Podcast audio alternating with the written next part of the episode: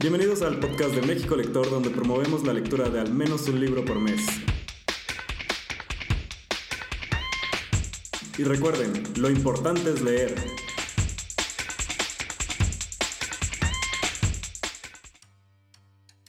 Bienvenidos a esta nueva edición del podcast de México Lector, el episodio 5 de la temporada 3.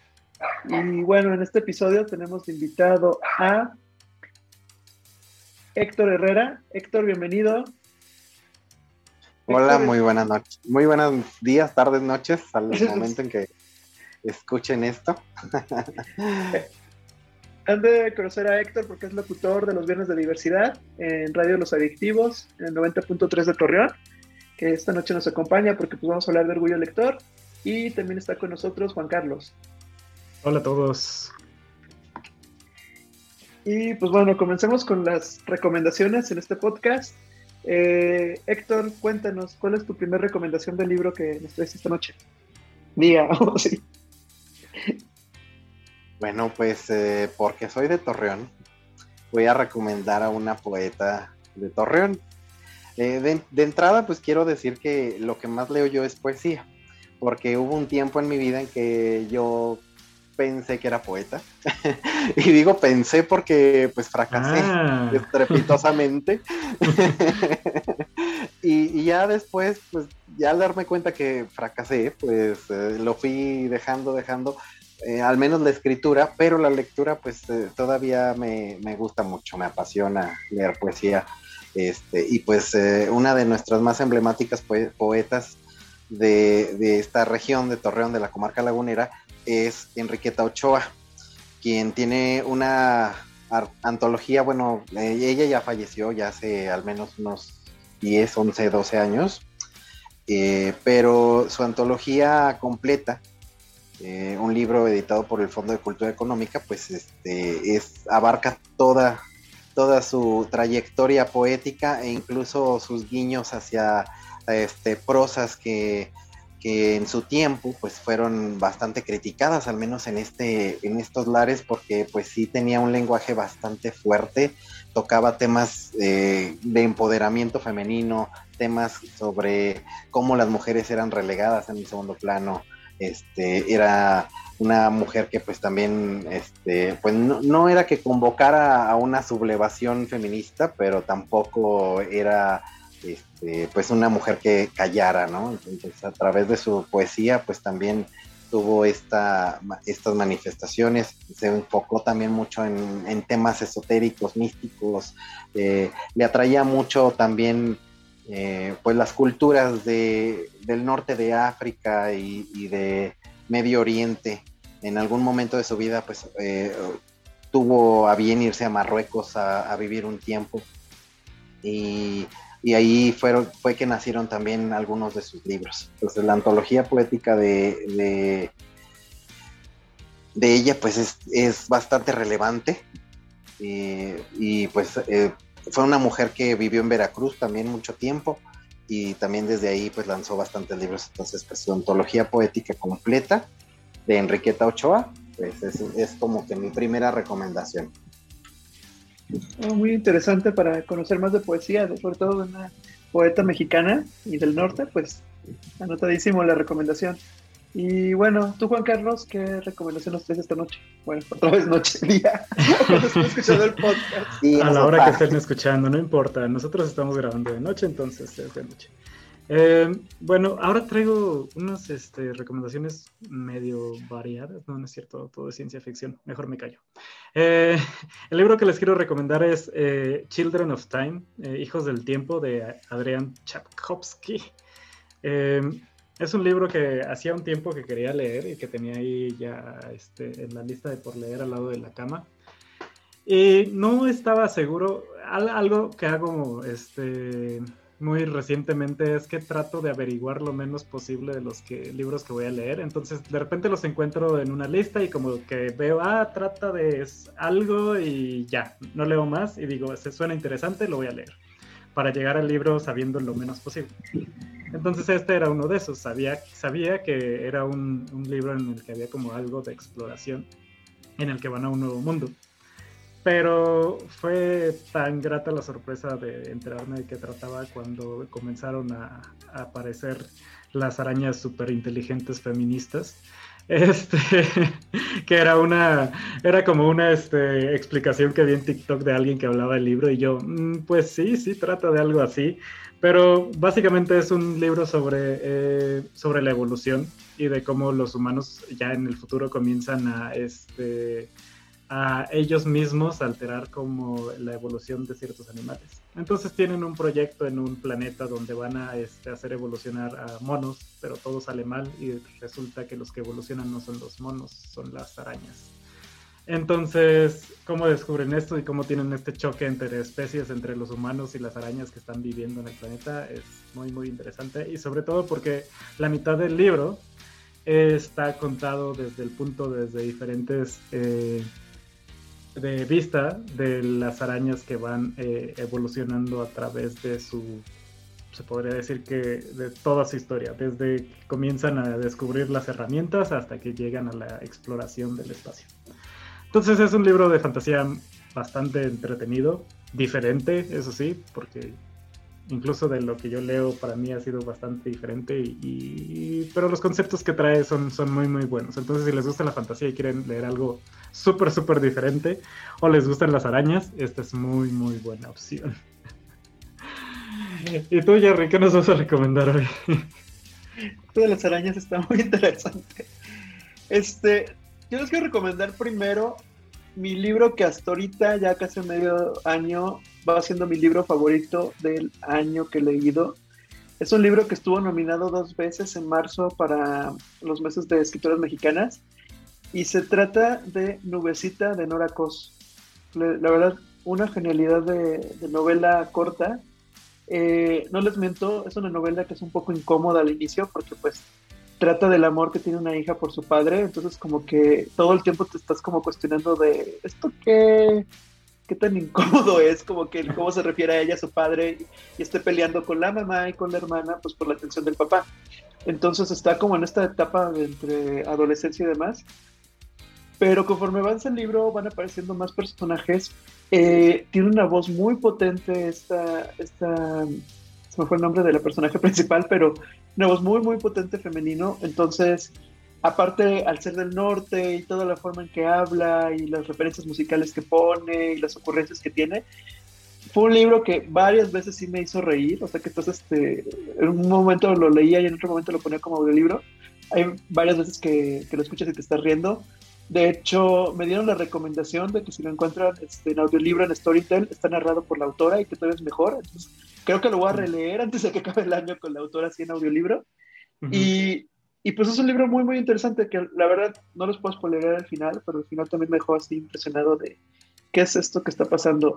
Tan así que, que de hecho este, estamos viendo con Nora si lo podemos platicar en Twitter Spaces para que se una con nosotros y nos cuente más de su libro, porque sí es así como de... Ah, hay cosas que no entendí.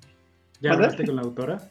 Ya, va a estar con nosotros el próximo sábado, más noche. Hasta acabando la reunión de México Lector Vamos a estar este, con Nora Cos, con Antonio Vázquez, con Alexander Hernández y los que se sumen. Hay un buen de fans de allá de Oaxaca que se están uniendo para hablar de Nubecita y, pues sobre todo lectores que ya lo leyeron. Si no lo han leído y están escuchando el podcast a tiempo, entonces, en esta semana, léanlo para, para comentarlo. Porque sí, sí es un gran libro. Está, la verdad ¿Es que. largo o es más, Son como 120 páginas. O sea, se lee ah, rapidísimo. Pero la verdad que sí están saliendo sorpresas bien interesantes de autores jóvenes mexicanos. O sea, creo que voy a soñar así como muy este tío, así de vienen con todo, pero, pero sí, o sea, ha, sido como una serie de sorpresas de que, creo que ya cada podcast está recomendando autores mexicanos porque siguen saliendo nuevas este, sorpresas y lees uno y ya te recomendaron otro y son amigos entre ellos, entonces te la pasas como conociendo sus libros y está muy muy interesante. De hecho, por ahí traigo una segunda sorpresa de, otro autor mexicano. Pero bueno, Héctor, ¿cuál sería tu siguiente libro que nos quieres recomendar esta noche? Bueno, hoy. Tarde o día. Em, eh, hay un poemario, otro poemario, que se llama Se llaman Nebulosas. Es de Marisela Guerrero, de la Ciudad de México, oriunda de la Ciudad de México. Y es un libro que a mí se me hace una. de una ternura y de una este, profundidad también, que pues al menos eh, la técnica poética eh, pues es bastante bien llevada y pues básicamente pues son poemas que ella le escribe a, uno de sus hijos en un tiempo muy difícil de salud que tuvo que tuvo eh, el nene. Entonces este pues escribió este libro de poemas en, entre las duermevelas de cuidarle mientras se encontraba convaleciente y entre que pues también en momentos ya de más tranquilidad pues este, empezó a dedicarle pues también algunos de esos poetas, de estos poemas y que pues eh, también pues lo, prácticamente toma al niño este, y se lo lleva a, explorar el universo para que esto le pueda calmar o hacerle olvidar aunque sea un poquito este, sus dolores físicos eh, que, causados por la enfermedad. Entonces, eh, se llaman Nebulosas, que es el nombre del libro de Marisela Guerrero, y, pues este lo edita el Fondo Editorial Tierra Adentro, y, entonces pues si lo encuentran, pues hay que, es uno también de los, de los fundamentales, al menos también dentro de esta editorial, que también ganó un par de premios, por cierto. No, pues ya anotamos, este, se escucha muy bien esta recomendación también. creo que sí tenemos que recuperar otra vez otro mes de poesía y pues ir buscando más este, nominados. Y bueno, Juan Carlos, ¿cuál es tu siguiente recomendación? Eh, mi siguiente recomendación fue. Ay, no me acuerdo si, si estuvo. Ah, no, lo estuve investigando cuando estábamos haciendo los eh, nominados del mes pasado que es eh, de hecho un ganador de, de, Lugo, creo que del año 2005, si no me equivoco, es, es Red Shirt de John Scalzi.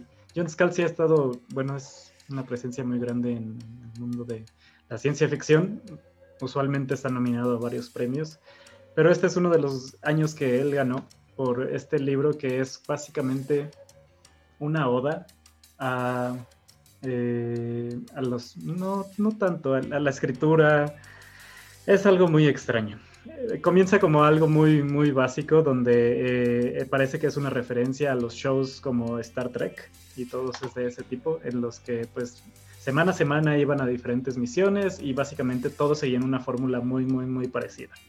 Los protagonistas tenían un problema, iban, a alguno le pasaba algo, pero peculiarmente en esos shows, siempre, siempre, siempre en todas las misiones, se moría alguien de los extras, que eran pues básicamente alguien que trabajaba en los, este, en los niveles menores, simplemente un ayudante. Entonces, este libro eh, trata justamente de estos eh, ayudantes, que son los Red Shirts, eh, que se llegan a, esta, nave y se comienzan a dar cuenta que siempre que van a una misión, uno de ellos se muere, lo que está muy, muy extraño. Entonces cambia todo el, enfoque de esta historia, no a los protagonistas de la historia que nosotros normalmente vemos, a los extras y en donde están intentando averiguar qué es lo que está pasando y por qué siempre uno de ellos se muere cuando este, pasan todas estas misiones. Y obviamente, bueno, no, eh, sin contar más, pues eh, la historia se trata de cómo comienzan a resolver este misterio la primera mitad del libro sobre, es sobre esto y la segunda mitad toma un giro así totalmente inesperado del que no puedo decir más. Es muy, muy divertido eh, y sobre todo si les gustan los shows como Star Trek o cosas así, eh, les va a gustar mucho, entonces búsquenlo. ¿Y tú, Jerry, qué otro libro nos vas a recomendar?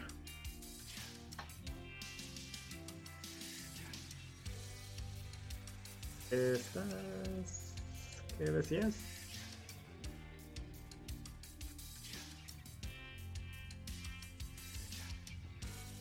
Estás en muy... Creo que Jerry está teniendo un pequeño problema con su micrófono. Con el micrófono. Pero, pero en lo que lo checa. pero en lo que lo checa, ¿por qué no nos dices tu tercera recomendación, Héctor? Bueno, mi tercera recomendación, que también es de poesía, de hecho es de un libro que que me regalaron ahora en marzo. El 21 de marzo es el día Mundial de la Poesía y me regalaron este libro que pues eh, se llama Mapping de Oscar David López. Es un poemario que narra. Oscar David López de entrada pues es de Monterrey. Entonces narra eh, pues cómo se viven, cómo se vivió en el norte toda esta época de, de en que pues las, eh, el crimen organizado, las bandas de crimen organizado pues estuvieron tomando ciudades y haciendo toda una serie de atrocidades en, esta parte del país, norte, en Monterrey, en Torreón, precisamente entre 2007 y 2012, fue una época de miedo, de terror con respecto a, la seguridad y a, y a cómo pues la ciudadanía nos teníamos que mantener resguardados o andarnos en las calles con muchísimo cuidado por miedo a lo que fuera a ocurrir ante ataques eh, sorpresivos del crimen organizado en lugares públicos eh, o en balaceras que implicaban el, envolvimiento también del involuntario de, la ciudadanía. En este poemario, pues Oscar David pues, nos, lo, narra desde su perspectiva como, alguien que vive en, una ciudad, en una metrópoli que también padeció bastante este tema y, nos habla también de cómo se vivió en latitudes como en la frontera, en, ciudades fronterizas como Ciudad Juárez, o en, las fronteras como en, Tijuana, por ejemplo, en Mexicali, donde también la seguridad fue una cuestión bastante eh, mancillada. Y también eh, pues eh, la narrativa pues está muy interesante porque pues también te habla sobre este, pues todo el, lo que mucha gente cree que es el norte, ¿no? Eh, que hablas de estas latitudes y crees que eso, todo es desierto, todo es tierra y cactus y matorrales, ¿no? Y cuando pues hay ciudades y habemos personas que, que, hacemos de esas ciudades pues algo un poquito más vivo ante toda la, la desolación que deja un desierto. Entonces, este libro, Mapping, de Oscar David López, eh, pues lo, lo editó en, a través del, de Cultura de Nuevo León, de la Secretaría de Cultura del Estado de Nuevo León, eh, y con Arte y con La Culta, que también estuvieron envueltas en la edición de, de este libro. Ya regresó mi audio, ¿ya me escuchan? Muy bien, perfecto. Se trabó, mi computadora y lo único que no se veía era el botón de mute. Entonces estaba haciendo señas, pero no se puede escuchar. Suena muy bien, Héctor. Y sabes, o sea, me llama mucho la atención porque siempre que pienso o pensamos algunos en poesía, pensamos en como imágenes más separadas. Y cuando explicas tú como todo esto que, que lleva este poemario, este libro, eh, pues la verdad es que sí me sorprende. Creo que le debo dedicar un poquito más tiempo a la poesía. Sí, creo que todavía está esta imagen de que la poesía es cursi y habla solo de amor y de cosas bonitas y florecitas, pero realmente hay movimientos muy importantes en, el país. Todavía la década pasada hubo un movimiento importante de, poetas, sobre todo underground y, y, pues a un nivel que quizá no, no entra no alcanza a llegar a a publicarse en editoriales grandes o, populares. Eh, inclusive pues muchos de ellos me tocó conocerlos en Ciudad de México y pues crearon sus propias fuentes de edición, crearon sus propias editoriales y sus libros pues eran pues prácticamente, de hecho pues cartón, de cartón, porque pues de hecho pues eran editoriales cartoneras, que, que les llamaban así, usaban elementos de reciclaje, papel, cartón, y todo, todo este, listones y cualquier cosa que pudiera ayudar a, darle forma a un libro, eh, pues esto permitía también que estos escritores y poetas principalmente, que fue lo que yo vi con ellos, eh, pues pudieran dar a conocer sus, sus, trabajos. Y pues sí, realmente pues la poesía pues tiene bastante que aportar, este, solo que pues, eh, no sé, creo que está muy este, vilipendiada o disminuida en, el país y solamente le da foco a, ciertas personas que hasta podría decirse que, hay hasta una mafia, ¿no? De, que siempre son las mismas personas en el, mismo foco. poético. Claro, no, y seguro pasa, o sea, pasa en muchos géneros también. Pero sí, creo que hay que buscar más poesía. que buscar y conocer este, el norte a través de la poesía. Creo que está muy, muy interesante. Ahorita me, me recordaste, por ejemplo, el tema de Tijuana o, o, en Monterrey también. O sea, toda la diversidad cultural que existe en estas ciudades del norte y que sí hay que explorar. Entonces creo que el tema de llegar con ellas, a, ellas a través de la poesía es muy, muy interesante. Sí. Oye, Jerry, entonces, ¿qué era, ¿cuál era el libro que nos ibas a recomendar? El libro, el libro que se... y fíjate que, que trata un poco del tema. Este es mi segundo libro que quiero recomendar de, también de un escritor mexicano de Guadalajara. Se llama No hablaremos de muerte a los fantasmas, de Daniel Centeno, que también va a estar con nosotros en la reunión. Este, me llamó la atención este libro porque lo primero que tú te imaginas cuando te dicen, no, ya aquí viene un libro de fantasmas, pues no sé, piensas en espantos, piensas en cuentos de terror y demás.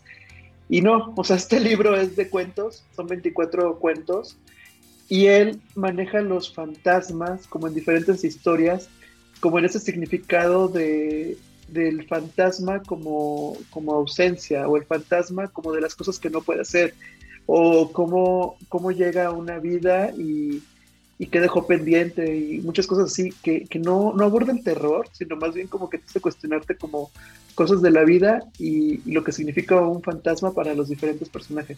Inclusive hay cuentos en donde es una escuela donde llevan a niños a, a ver este, historias de fantasmas, entonces es cómo murieron esos fantasmas y qué se quedaron haciendo en los últimos minutos de su vida y cómo lo repiten por toda la eternidad. O una historia de un fotógrafo que su novia este, sufre un accidente y entonces pues ahora esta, novia es un fantasma y lo visita para recrear esa foto que se querían tomar y nunca pudieron tomarse. Entonces así hay varias historias, todavía no lo termino, pero el libro es buenísimo porque pues, son varios cuentos así pequeños y cada vez te llevas como un ejemplo de un diferente tipo de fantasma. Entonces no te da terror, o sea, no es de miedo, no es así como de no voy a poder dormir, más bien te deja reflexionando en cómo se puede representar un fantasma de diferentes formas y está muy, muy interesante. Entonces, este, últimamente les he dicho que estoy muy emocionado por libros de cuentos cortos. Y este llegó como en el momento y me está gustando mucho, se los recomiendo. Va a salir apenas ahorita en este mes de junio. Eh, no hablaremos de Muerte los Fantasmas de Daniel Centeno. Se los recomiendo mucho. Ah, súper bien. ¿Y tú, Juan Carlos, qué otro libro traes? Pues hacía una recomendación, es que no sé.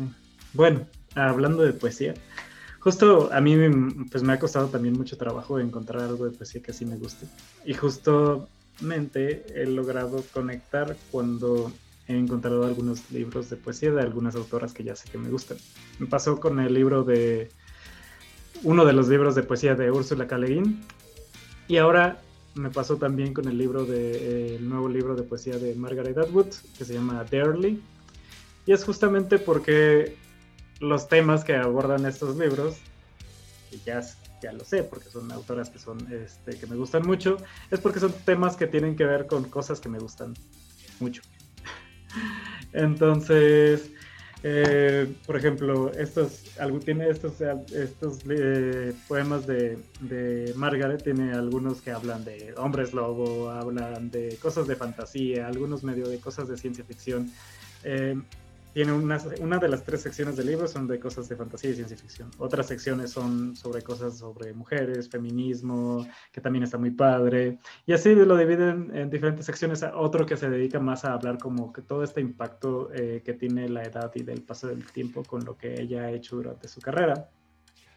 Y la verdad es que está muy padre. Este, justamente cuando lees en poesía eh, con un tema que te puedes identificar un poco más, yo creo que es cuando conectas y creo que es eso lo que hace falta a veces para que te guste un poco más la poesía, porque todos decimos, bueno, muchos decimos que no nos gusta, pero es que nunca hemos leído algo que realmente nos interese.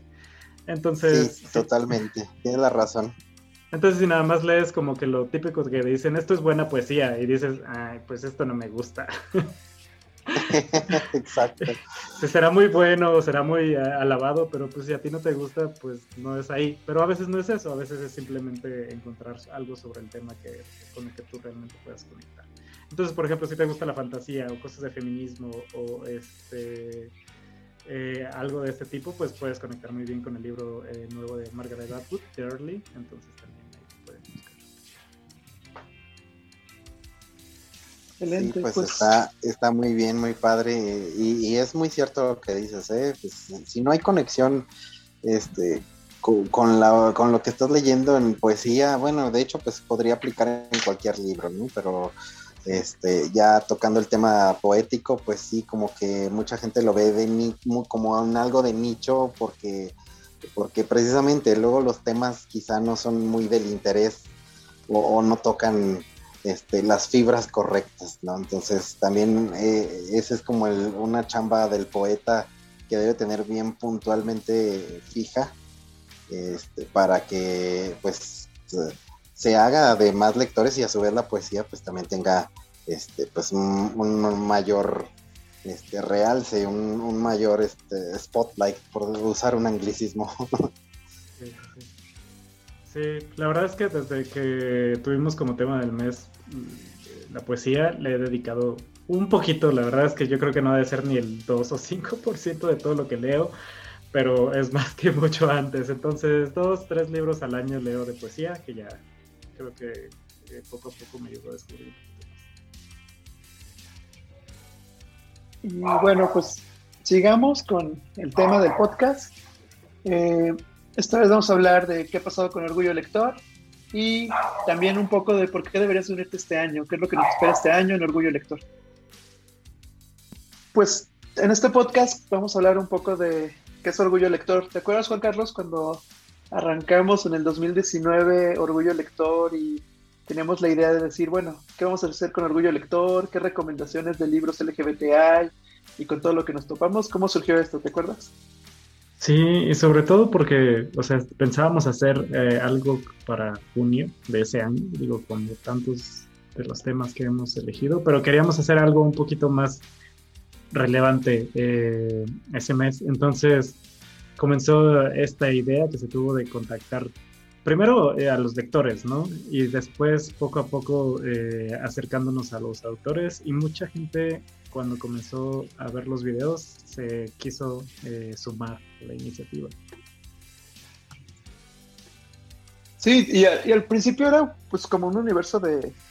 No sabíamos qué recomendaciones había. O sea, era como que preguntábamos y eran los libros clásicos, eran los libros de la colonia Roma, eran algunos de Oscar Wilde, Virginia Woolf, y conforme fuimos investigando y tal cual fueron mandar mails y todo, este, descubrimos que pues había muchas recomendaciones, muchos autores, no, no solo de México, que también se quisieron sumar y darnos sus recomendaciones.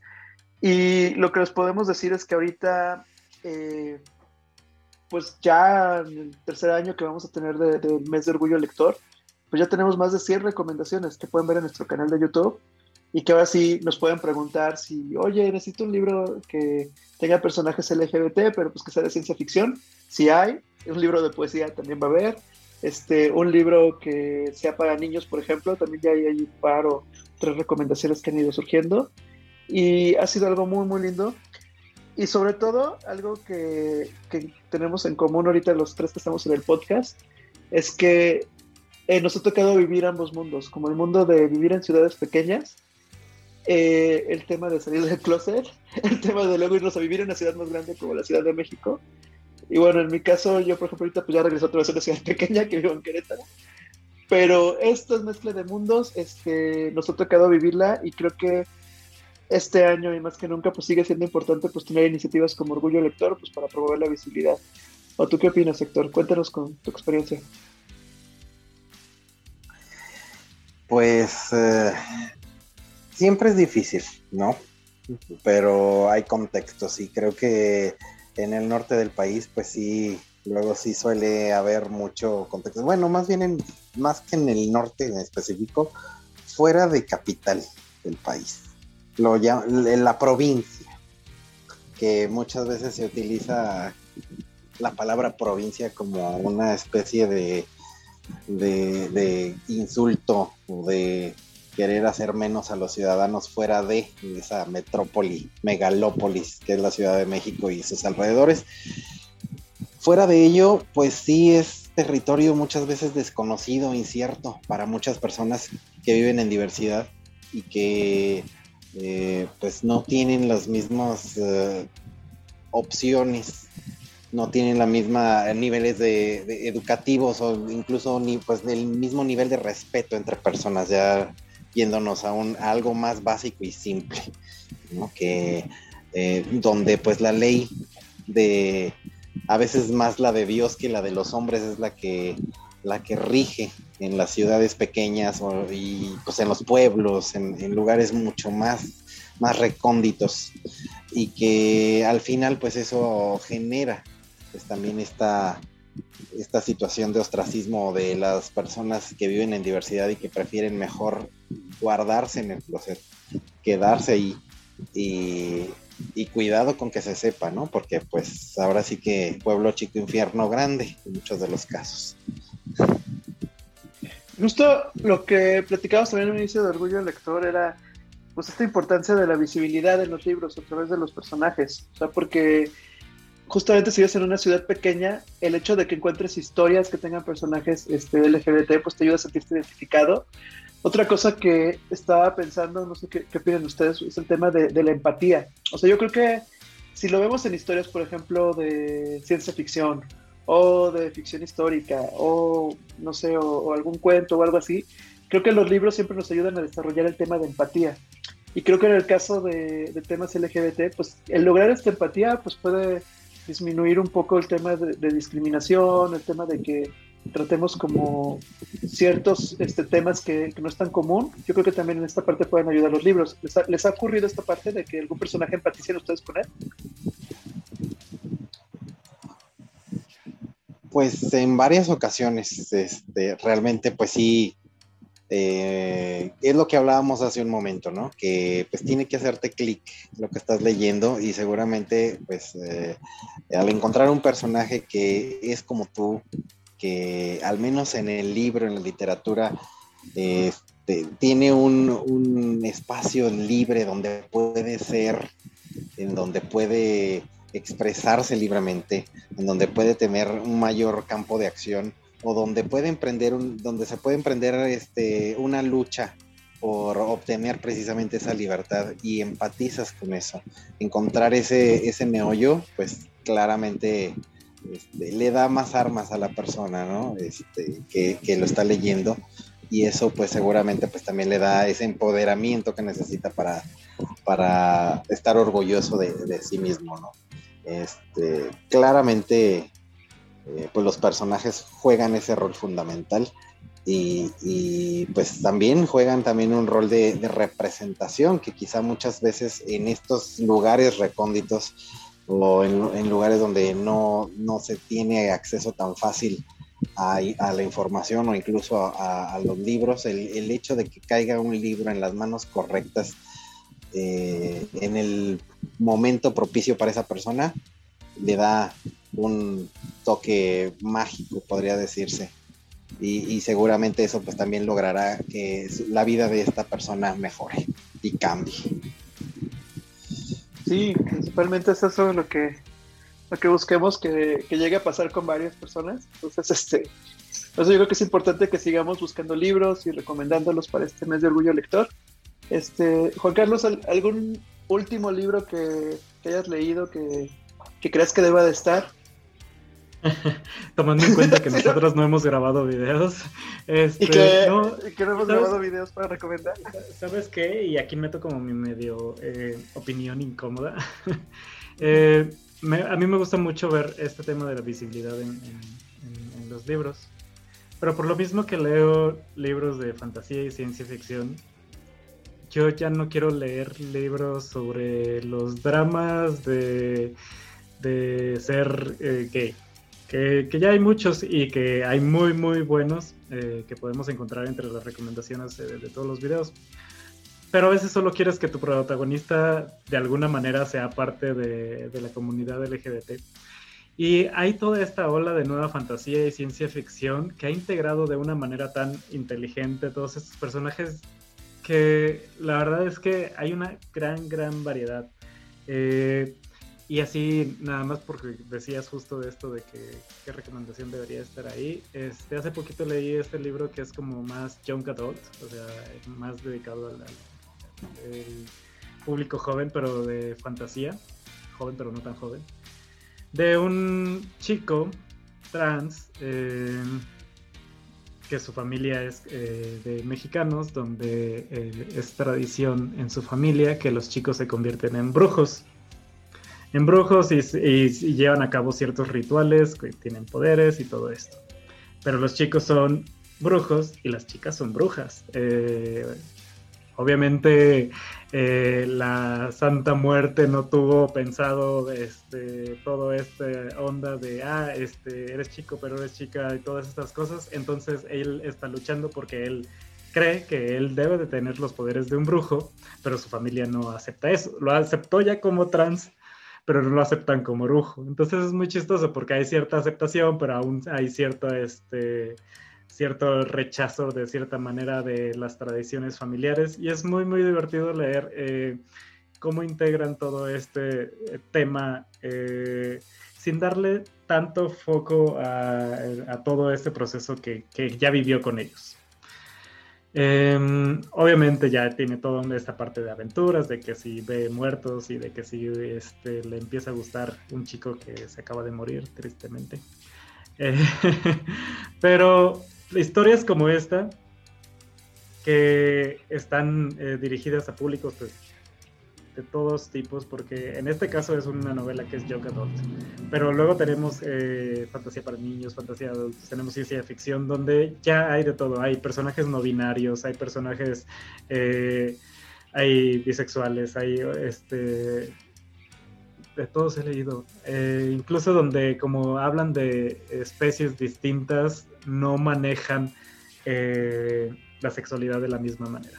Entonces, sí, de hecho me gustaría hacer una lista para decirte toda esta ola de nueva fantasía que está integrando esto de una manera tan inteligente.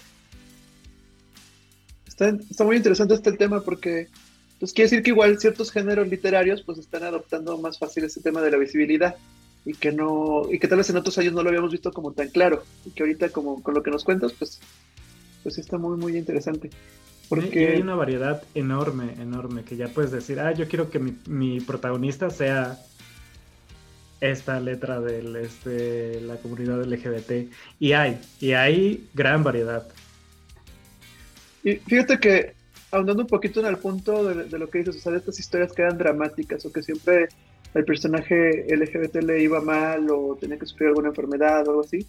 Este, por ahí hay un documental que les recomiendo que también está basado en un libro que se llama The Celluloid Closet y que trata de toda esta historia de las películas en Hollywood que precisamente tenían este, una presión donde los personajes y la representación LGBT siempre tenía que estar encaminada a que fueran los malos, a que fueran los personajes que sufrían alguna enfermedad, a que fueran los personajes que estuvieran dentro de un drama.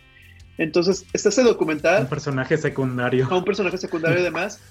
Y a mí algo que me dejó impactado fue, ahí van a ser un par de años, cuando hubo en el Museo de Memoria y Tolerancia una línea del tiempo de la historia de toda la lucha LGBT. Es fuertísimo verlo porque te das cuenta que, que se han cambiado mucho los personajes. Ahorita que está de moda que regresó Friends, fueron de las primeras series que tenían personajes abiertamente lesbianas o, abiertamente, creo que gays no, más bien eran lesbianas, que, que, en televisión tenían personajes así en los noventas. Entonces, realmente vemos que no llevamos ni 90, 2000, 20. No, sí, son muchos. 20, 30 años, son, muy pocos años los que llevamos historia.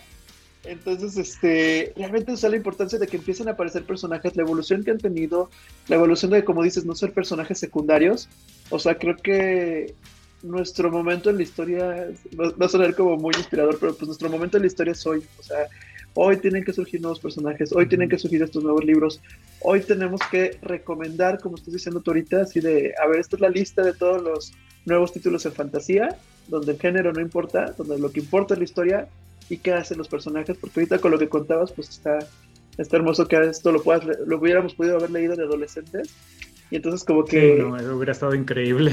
Es increíble, yo creo no, que... pero justo, justo te das cuenta que ese push o todo ese esfuerzo que se ha hecho pues, por esos 20, 30, 40, 50 años, pues ha valido la pena, porque ya quisiera yo haber leído estos libros de fantasía que estoy leyendo ahora de adulto, como adolescente, pero ahora muchos adolescentes sí tienen la oportunidad de leerlo y está increíble, la verdad, que verse representados en, en una historia donde el héroe... Eh, te puedes identificar porque dices, es, es como yo, es increíble.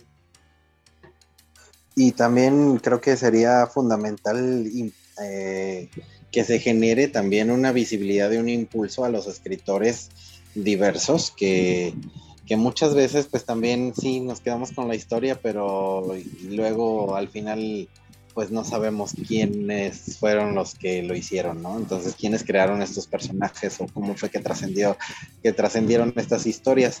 Y también, pues, un trabajo importante sería generar la creación de nuevas historias, que, que haya nuevos escritores dentro de, nuestra diversidad sexogenérica y, y, que esto pues también vaya generando como este engranaje y esta, este círculo virtuoso de, visibilidad y además de, generar pues, creación y nuevas, nuevos creadores, por supuesto. Fíjate que tocaste un punto muy importante que no tenía notado para platicarlo hoy, pero de una vez lo voy a aprovechar para contarles. Y lo vamos a poder ver más. O sea, si escuchan este podcast antes de la reunión, lo, van a descubrir todo en la reunión del mes. Pero precisamente en este mes de junio de, de Orgullo Lector de este año, eh, el año pasado tuvimos un taller de literatura LGBT, o sea, donde un escritor nos mostró como toda la historia de la literatura LGBT en México. Vamos a volver a tener este, este taller de literatura LGBT. Bueno, en la reunión van a poder ver las fechas. Vamos a tener lanzamientos de libros que han salido este año también de escritores, precisamente por esto que comenta Héctor, porque no es sencillo, o sea, no es sencillo ser un escritor LGBT y mucho menos pues lanzar un libro y en México. Entonces todo esto pues también lo vamos a poder ver este mes. Eh, va a haber una plática de la consultora Nodos, que, es de Argentina, que ellos se encargan de hacer encuestas para saber qué es lo que está pasando como este termómetro en temas de diversidad y género en Latinoamérica y nos va a dar una plática del ABC de la diversidad.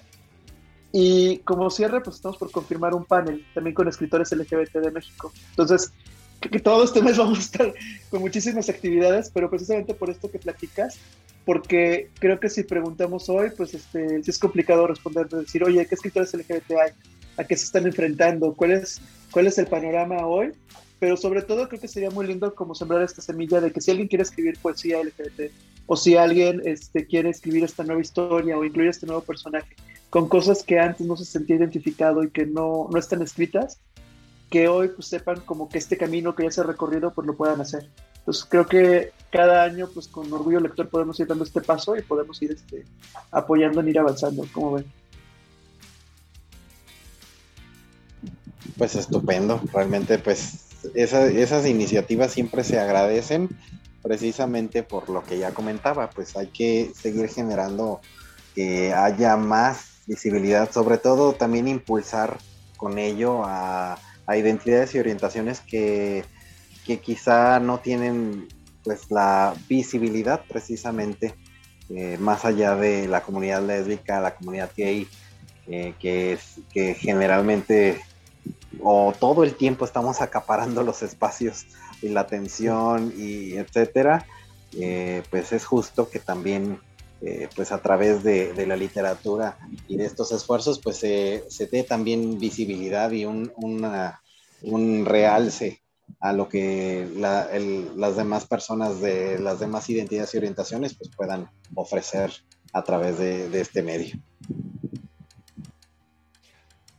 Y pues tenemos que más que invitarlos y igual, o sea, creo que hay un término que se escucha mucho, es el tema, por ejemplo, de, de aliados. O sea, yo creo que también es nuestra responsabilidad como parte de la comunidad es que ayudemos a los aliados pues también como, como entender, como conocer más, como, como saber como todos estos temas que pues todos tenemos que irnos como educando y aprendiendo y, pues no es un camino, pero pues también con ellos podemos ir este, eh, generando más conocimiento.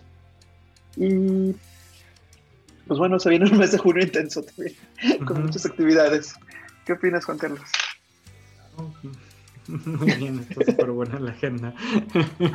te, pongo la, mini agenda de, actividades. Digo, el, sábado lo vamos a platicar ya más, más a detalle para los que escuchan este, el podcast, pero si lo escuchan después de lo de la reunión, pues estén atentos este mes porque hay muchísimas actividades. También este... igual las seguiremos anunciando en el Twitter, ¿no? Sí, van a estar en Twitter, en el correo. Eh, también, o sea, invitarlos a que si tienen algún libro que quieran recomendarnos, durante todo el mes de junio los vamos a estar subiendo, entonces todo se va quedando ya en el canal de YouTube. Eh, no se pierden las recomendaciones, o sí, porque pues la idea es que algo que, que, queda muy presente es que luego sentimos que es una actividad que solo pasa un mes. Sí es importante que celebremos el mes del orgullo en junio, pero yo creo que lo que podemos dejar para el resto de los meses pues puede ser esta enorme lista de libros para que pues, todo el año estemos leyendo, estemos este, descubriendo nuevos autores y los estemos apoyando. Y pues aunque junio sea el mes de celebración de Orgullo Lector, pues tengamos todo un año con, con recomendaciones. Sí, también si tienen dudas pueden preguntarnos ahí en Twitter, acercarse conmigo, con Jerry, para decirles dónde están los videos o si quieren recomendaciones de nosotros, pues también. Y, como decía Héctor ahorita, si, si hay algún autor que nos quieran recomendar para que lo busquemos, pues también que nos, que nos pasen su nombre o así para que los invitemos y nos hablen de sus libros y lo que están este, escribiendo. Exacto. Bueno, pues Así es. pues bueno, Héctor, pues muchas gracias por, por acompañarnos en este podcast, este, por todo lo que nos contaste. Ya nos vamos con muchas recomendaciones de poesía. Cuando ya tengamos este el mes de poesía que vayamos a retomar, a buscar nuevamente para, para que nos ayudes a, conseguir más nominadas. Y pues un gusto platicar este hoy contigo por, de todos estos temas y, y pues sumarnos en junio de todo lo que vamos a hacer.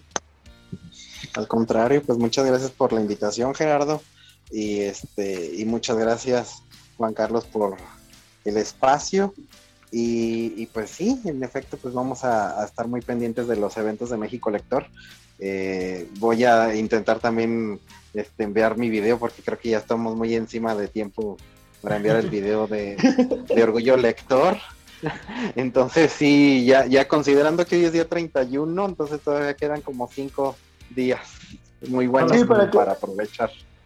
Tiene la semana para que quede dentro de los nominados. No les adelanto, pero hay opciones muy, muy interesantes. Entonces las votaciones, como siempre, con México Lector se ponen muy reñidas. Entonces, este, para que vayan teniendo ahí sus favoritos. Pero la verdad que, que sí ha sido una, una, sensación muy, muy agradable. O sea, creo que les han gustado los libros que han quedado. El año pasado quedó la canción de Aquiles. Eh, les paso el dato curioso que por fin salió la edición en español en México ya en impreso, para quien lo quiera, que es como muy, muy parecido al decirse, que ya es que es una edición muy bonita, con pastas muy, muy padres. Entonces ya por ahí Paco Gabo subió su libro, entonces todo el mundo en Twitter andaba preguntando, ya va a estar en todas las librerías para quien no ha leído la canción de Aquiles, lo leímos el año pasado y gustó muchísimo, recomendadísimo también. Y pues nos vemos en la siguiente edición del podcast. Gracias por seguirnos. Búsquenos en Twitter eh, si quieren dejarnos comentarios, chequen la página, hay reseñas nuevas y, eh, y bueno, en el YouTube pueden ver todas las reuniones anteriores, entonces también dense una vuelta por ahí. Bueno, y si yo también puedo hacer mi comercial, pues los viernes tengo el programa de viernes de la universidad Tengo el programa de Viernes de Diversidad en Adictivo Radio 90.3 FM de Torreón y la comarca lagunera. Y este también se transmite por internet a través de la página web de la empresa que, de la que es parte la estación, es gpsmedia.com.mx o también por ahí en emisoras.com.mx, diagonal adictivo. Ahí también lo pueden escuchar. Viernes, los viernes a las 9 de la noche, hora centro y pues en mis redes sociales, mis redes sociales por cualquier contacto, situación, crítica, pregunta, lo que sea, estamos, bueno, me encuentran como Héctor Herrera MX en todas prácticamente. Que, por ahí hay una anécdota de Héctor Herrera que, te confundían, ¿verdad? Así me pasó cuando te empecé a seguir. Y que salí de y alguien me dijo, ah, ¿por qué, por, qué te, ¿por qué te tuiteas con Héctor Herrera? Y yo, pues él es Héctor Herrera y y mi amigo, no, Héctor Herrera del fútbol, no sé qué. no entendía, yo sé de, no sé de qué habla. Pero sí, es un homónimo. Pero, y lo peor es que tengo muchos homónimos de todo tipo, fotógrafos, este, científicos español, hay un científico español también llamado Héctor Herrera, el futbolista mexicano, por supuesto. Este, entonces a veces me encuentro yo con mi Twitter lleno, con mis notificaciones llenas de de algo que hizo otro Héctor Herrera que no soy yo y así de, ok, espérenme, no soy yo. Por eso también en parte puse como el MX de por identificarme, pero ni así. A veces hay otro sector de Herrera MX, pero separados como guion bajo, punto. pero el mío es todo junto, Héctor Herrera MX, pegando. Héctor Herrera MX, el original. Muy bien. muchísimas gracias. El original. Muchísimas gracias a ustedes por la invitación. Muchísimas gracias. Un abrazo a todos. A todos. nos escuchamos después.